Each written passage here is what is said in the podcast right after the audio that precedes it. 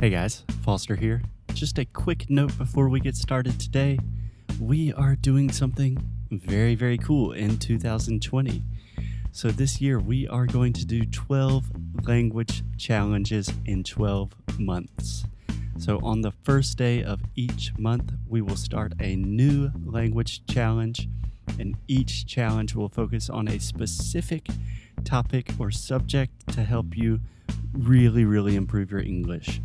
For example, we are going to have a challenge about phrasal verbs, a challenge about how to use prepositions, a challenge about how to learn grammar without using textbooks.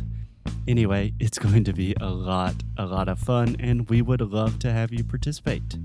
So, if you are serious about your English, you should really check out these challenges to learn more and start improving your English today. Just visit inglesnuecru.com. Okay, on with the show.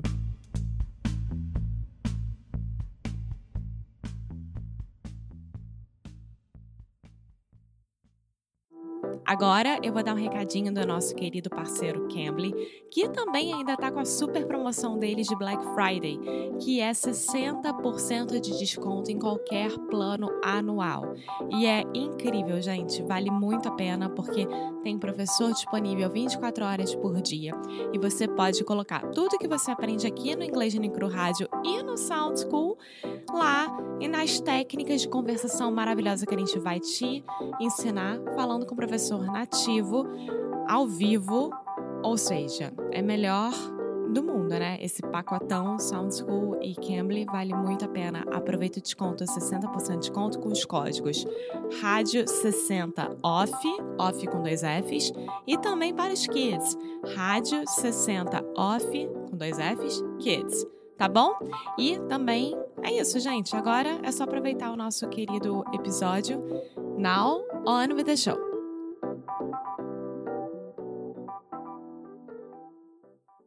Hello, hello, hey guys, and welcome to another episode of Inglês no Rádio.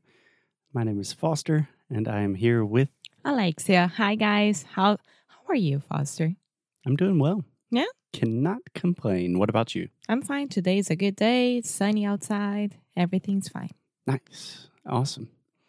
So, Alexia, do you want to start this episode by talking about what we did yesterday and the video we recorded? Yeah, so yesterday we went for a walk near Foster's family house here. My family's house. Yeah. Yeah, you said Foster Family House. Ah, families. house. Yes. Do you know why we add the apostrophe S? Yes, of course. Because it's the house from your family. Yes, we are talking about possession. It's a possessive. Yes, but would I say like Foster's family's house, right? It's your family, so it's a possession. And then the house is a possession of your family. I don't know. You're getting quite complicated there. I, I think I, I'm right. Foster's family's house. Yeah. Yeah. So, who does the family belong to? You, It's my family. And then who does the house belong to? your family. Yes. So, two possessives. Wow. I was pretty good at that. Yeah. okay, so we went for a walk and then we decided to record a video. And this video we were talking about what? We decided, means I turned on the camera and just said, Hey, Alexia, what do you want to talk about? You said, I don't know. I said, vocabulary.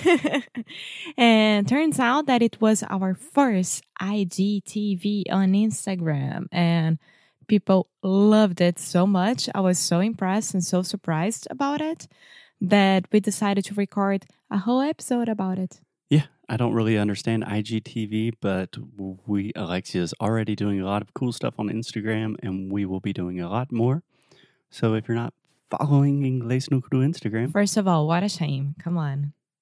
or maybe someone is against social social media, they don't but use it's it. us. We are so cool. Cool. anyway, so we started recording a video, and I had kind of a rant. Do you know the word rant? I remember. Uh, no.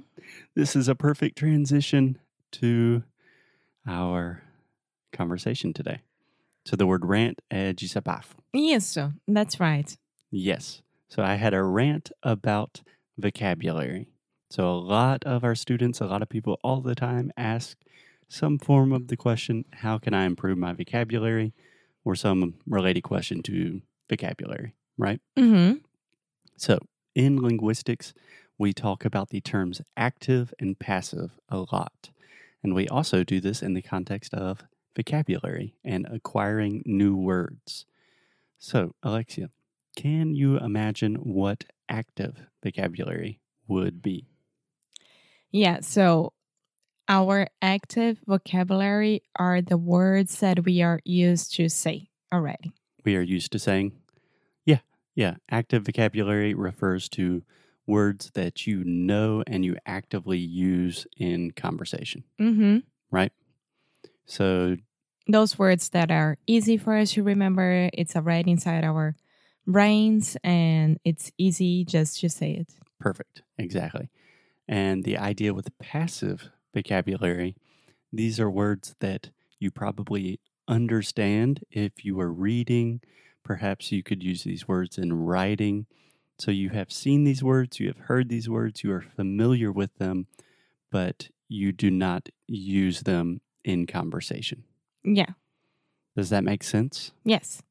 Okay, so that's kind of the idea is your passive vocabulary is always way way bigger than your active vocabulary. Does that make sense? Yeah, of course. So you know a lot more words than you are using. But you're not used to say those words. Right. Right. And there are a lot of reasons I think people do not use and really access this entire vocabulary. The principal reason I think is pronunciation because you have a word that you are very comfortable with and you use it. And perhaps you have a better word to say the same thing, but you don't know exactly how to say it. So you understand it when people say it, but you don't really feel comfortable saying it. Mm-hmm. Okay, so that's kind of the point is it's very very ineffective just to learn new words, to use an app or take I don't know, notes on new words when you already have this huge vocabulary that you know you're just not using. Yeah. Okay. Okay. Does that make sense? Does that sound like something you're interested in? Yes, of course it is. Because the more that I know and the more words that I can, how do you say, when you, you don't have to make the change, but you can have these words as um. Substitutes? Yes. Because when I'm talking with someone that it's more formal or informal or that you need to go to work and make a presentation or write an email that has to be more formal or whatever, you have these words there that you already know and you know that you can use for this kind of situation. Yeah, yeah. So the example we gave yesterday in the video was think about the word big. So big is definitely in your active vocabulary, Alexia, don't you think? Yeah. So I asked you, what are other ways you could say that? The first thing you said, I believe, was huge, Huge. which I also think is interactive vocabulary. But then we talked about words like gigantic, enormous, immense. So there are all of these different ways to say big that can be a little bit more sophisticated or perhaps a better fit in the context. I have a question. Yeah. Can you explain how to pronounce immense again? Immense. So it's almost an E, right? Immense, not immense. Immense. Yeah, it kind of depends on stress a little bit. Maybe if I really wanted to articulate something, I could say it's immense. Because when you said it, I didn't know the word. And then when you explain it and when I wrote it, okay, I know this word. Of course I do. Yeah. But the is- way that you said it, I didn't recognize it. That's the definition of passive vocabulary. Yeah. So the idea is we have all of these other words that we are not utilizing correctly. So imagine in Portuguese if you only had the word grande Mm-hmm. to talk about things that are big, right? That would be very strange. You would sound like probably less than a teenager, like an eight year old who hasn't word other words like enorme. Um, I don't know. Gigante, enorme, muito grande, um montão. cool. So, do you have another example of a word that you use all of the time? we can use the word cute. Cute. Yeah. Why are you thinking of that word when you're looking at me? because you are so cute. And you can, I don't know, you can buy a shirt that it's cute. You can buy shoes that are cute. You can see a dog and say, how cute. Okay. And Yeah. Alexia thinks a lot of things are cute. So, can you think of synonyms or substitutes for the word cute? If you see a nice little puppy and you want to talk to it, and you look at the owner and you say, Ah, he's so cute. What is another thing you could also say? fluffy. I'm kidding. I don't know. He's so sweet. Yeah, and that's a okay synonym and not a direct synonym, but closely related. But you see how powerful this can be Mm-hmm. for all of the cute things in the world. You are only using the word cute, Yeah. but there are a ton of other options. And this freaks me out. yeah, that's what I'm saying. So imagine, I imagine you know the word adorable. Oh yeah, so adorable. That's true. Your mom says it says it a lot. Adorbs. Yeah. no, she doesn't say that, but No, I just see some people writing that in text messages. Let's think of other ones. Precious. okay. I, I I understand, but precious would be very weird for me to use it. No, my, my mom says that all the time. Like a little baby or dog. Ah, she's precious. That's a direct synonym for cute, at least in the case of my mother. yeah, I I think about Lord of the Rings immediately. Lord of the Rings. Yeah. Yeah, that kind of My Change- changed the meaning of the word. How about the word lovely? ah, yes, that's true. So lovely. Yeah. Yeah. Yeah. Can you think of other examples? No, I can't. That's a problem, I think. How about charming? Yeah, but I have a question. For example, I wouldn't turn to a dog owner and say, Oh, he's so lovely. Can I pet him? It's weird, you know, because lovely for me, it's more about a situation like it was so lovely to go out to have dinner with you last night. Right. The movie was so lovely, whatever. Right. So this is kind of the point that I'm trying to make is when you are only using your active vocabulary and your active vocabulary can be quite small. So for example, if you only have the word cute to talk about things that you like and you think are beautiful and pretty, then that really is it's a constraint for you. It's very limiting. So for example, charming. If you see a cute little house, I think a better word in that situation would be ah, it's a charming little house. Mm-hmm.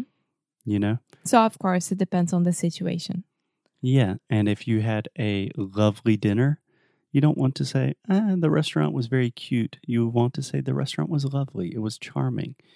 So, depending on the situation, having more options really, really helps you sound a lot more like a native speaker.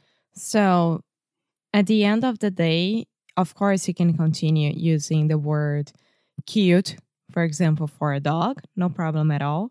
But if you go to a restaurant or go to the movies and watch a lovely movie, you can change your vocabulary for, from cute to lovely or adorable or precious or whatever. Yeah. You just need to learn how to use it depending on the situation. Yeah. So, how I would A plus student here. so how I would apply this to in real life, how I would put this in practice. First is just think about words that you use all of the time that are very common and then you can think about synonyms of those words. You can also search for that on the internet and then when you look at synonyms, automatically you will see a lot of words that you know but you don't really use. That's an easy way to do that. And then start trying to use those new words instead Creating of the word. situations. Yeah. Okay. And these are words that you already know and you use a very similar word all the time. So it's e- really easy just to substitute, right? Perfect. And the last recommendation that I would make if you want to improve your vocabulary, don't try to learn new words. Just listen to things or read things that you've already read before. And if you see words or hear expressions that you think, okay, I know what that means, but I never use that or I never use that expression in that way, really try to start incorporating that into your everyday conversation. Yeah. Cool. Any questions about active, passive vocabulary? No, not for now. But that was really cool because it keeps me thinking about how do you know when someone is predictable and how I am predictable with my English? And I need to Mm-hmm. get better at this. Yeah, we need some surprises. Yeah. Cool. Awesome. So I hope you guys found this helpful and we will talk to you tomorrow. Bye!